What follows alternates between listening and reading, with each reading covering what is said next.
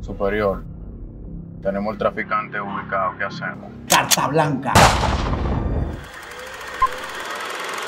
Saludos Squad, mi nombre es Emanuel y hoy vamos a estar haciendo la reseña de Carta Blanca. Esto es una película que forma parte del Festival de Cine Dominicano y que tuve la oportunidad de verla anoche en Fine Arts de Miramar.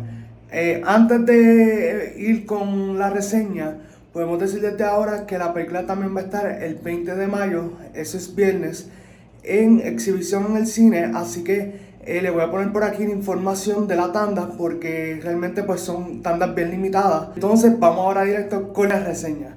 Así que eh, carta blanca, básicamente el nombre lo que significa es que se le da total libertad a una persona para hacer una acción.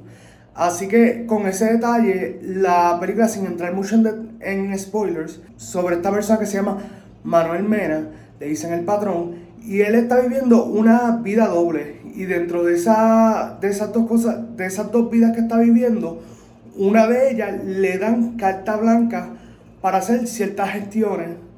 Y pues realmente está sumamente interesante cómo llevan la película la trama porque el director, que también fue el, guionista y el editor de la película, Pedro Urrutia, tiene una historia que puede ser muy familiar para nosotros. De hecho, al principio comienza diciendo que son una obra de ficción, pero luego al final dice basado en hechos reales.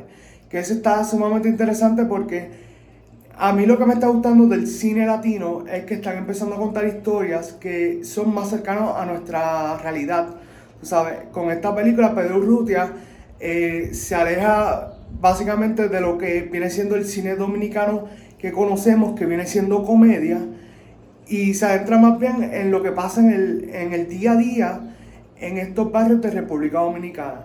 Y me gustó mucho cómo la presentaron la película, estuvo sumamente bien. Eh, eso sí, tengo que hacer eh, esto, destacar unas cosas que tal vez pues no ayudaron tanto a disfrutarme la película y una fue que eh, el audio pues hay momentos donde el sonido, o sea, el soundtrack se escucha por encima del diálogo que están teniendo los eh, personajes. Y eso pues como que opaca un poco la, el entender lo que están dialogando los personajes. Y lo otro pues es más bien a nivel técnico, que viene siendo como tal pues eh, las cámaras, hay momentos donde las cámaras pues obviamente se nota que la calidad pues no es la mejor porque en escenas que se supone que sean oscuras se ve un poco más oscuro o en eh, situaciones donde este día se nota más oscuro de lo que realmente se supone que es.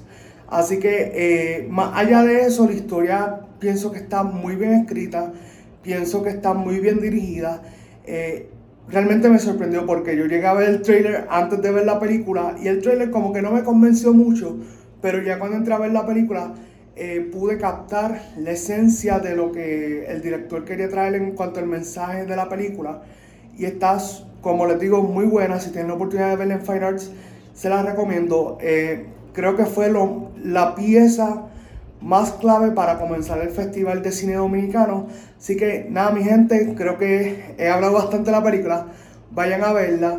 Eh, ya está el Festival del Cine Dominicano en Fine Arts de Miramar. Mi recomendación es que verifiquen las tandas mucho antes de ir porque, como les digo, tienen tandas limitadas.